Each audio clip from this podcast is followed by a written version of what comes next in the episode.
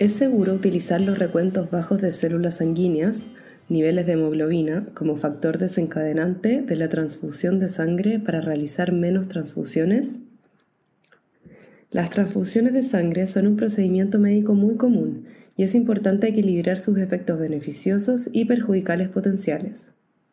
En diciembre de 2021 se actualizó una revisión Cochrane de investigación que compara diferentes factores desencadenantes para la transfusión de glóbulos rojos, y en este podcast se habla sobre la importancia de la revisión y sus hallazgos. Este podcast ha sido traducido por Yasmín García y locutado por Josefina Vendersky del Centro Cochrane Iberoamericano. Los pacientes que están enfermos en un hospital suelen presentar anemia con bajas concentraciones de hemoglobina. Las causas de la anemia son diversas e incluyen la pérdida de sangre durante la cirugía, el exceso de toma de muestras de sangre para pruebas de laboratorio y las consecuencias de algunas enfermedades. La anemia disminuye el contenido de oxígeno de la sangre que llega a los tejidos y hace que el corazón trabaje más para llevar oxígeno a todo el cuerpo. Sin embargo, no significa necesariamente que corregir la anemia mediante la transfusión de glóbulos rojos mejore los resultados. En general, muchas personas toleran bien la anemia y, por lo tanto, los efectos beneficiosos de las transfusiones de glóbulos rojos se deben sopesar frente a los efectos perjudiciales potenciales. Aunque la principal opción para elevar rápidamente la concentración de hemoglobina en la anemia es la transfusión de glóbulos rojos, su disponibilidad y los efectos perjudiciales potenciales varían en todo el mundo. En países con suministros de sangre bien regulados, la seguridad de la transfusión ha mejorado significativamente en las últimas décadas y los riesgos generales son muy bajos. Sin embargo, en países de escasos recursos, la transfusión de sangre es costosa, el suministro de sangre es inadecuado y la sangre puede no ser segura porque a menudo no se analiza para detectar patógenos virales. Hay muchos ensayos aleatorizados que comparan diferentes políticas o programas para realizar transfusiones de glóbulos rojos.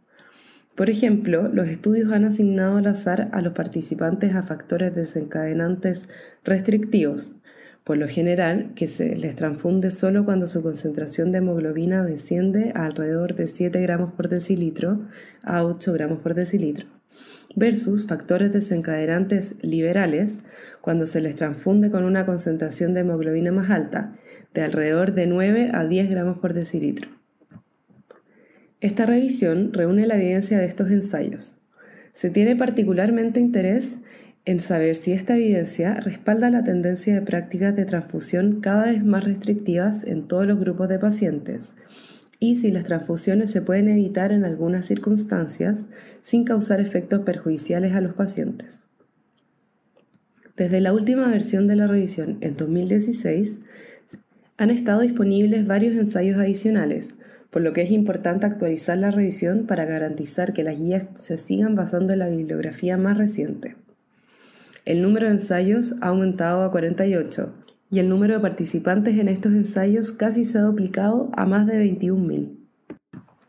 La revisión compara la mortalidad a los 30 días y otros resultados clínicos para los umbrales de transfusión de glóbulos rojos restrictivos versus liberales en todas las afecciones.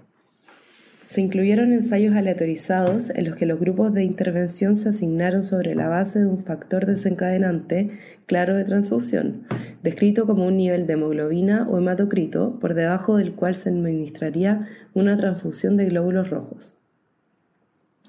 De los 48 estudios incluidos, 11 son de cirugía ortopédica, 8 de cirugía cardíaca, 8 de cáncer, leucemia y neoplasias hematológicas, 7 de cuidados intensivos, 6 de hemorragia aguda o traumatismos, 3 de síndrome coronario agudo y 5 de una variedad de otras afecciones.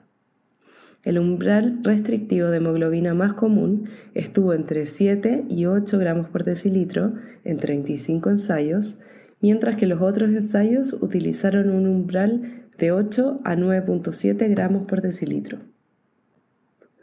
Cuando se examinó el impacto de las estrategias de transfusión restrictivas en la frecuencia de transfusión, se encontró que redujo el riesgo de recibir una transfusión en un 41%, en una amplia variedad de contextos clínicos, pero hubo una gran variabilidad en los resultados de los ensayos individuales.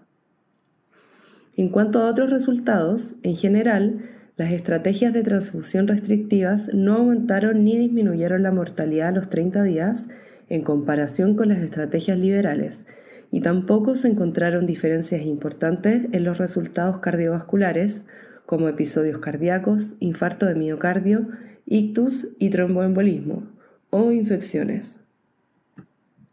Sin embargo, no hubo datos suficientes relacionados con la seguridad de las políticas de transfusión en algunos subgrupos clínicos, incluidos los pacientes con síndrome coronario agudo, enfermedad cardiovascular crónica, enfermedad vascular, neoplasias malignas hematológicas, trastornos neurológicos agudos y formas crónicas de anemia. Otra limitación en la evidencia es que la concentración de hemoglobina puede no ser el marcador más informativo de la necesidad de transfusión en pacientes individuales con diferentes grados de adaptación fisiológica a la anemia. En resumen, la transfusión restrictiva redujo la frecuencia de transfusión sin causar efectos perjudiciales a los pacientes, en comparación con la transfusión liberal en una amplia variedad de trastornos médicos. Esta es una buena evidencia de que las transfusiones con glóbulos rojos se pueden evitar en la mayoría de los pacientes con umbrales de hemoglobina por encima de 7 a 8 gramos por decilitro. Si desea leer más sobre estos hallazgos, la revisión está disponible en línea. Simplemente consulte la biblioteca Cochrane y realiza una búsqueda simple de umbrales de transfusión.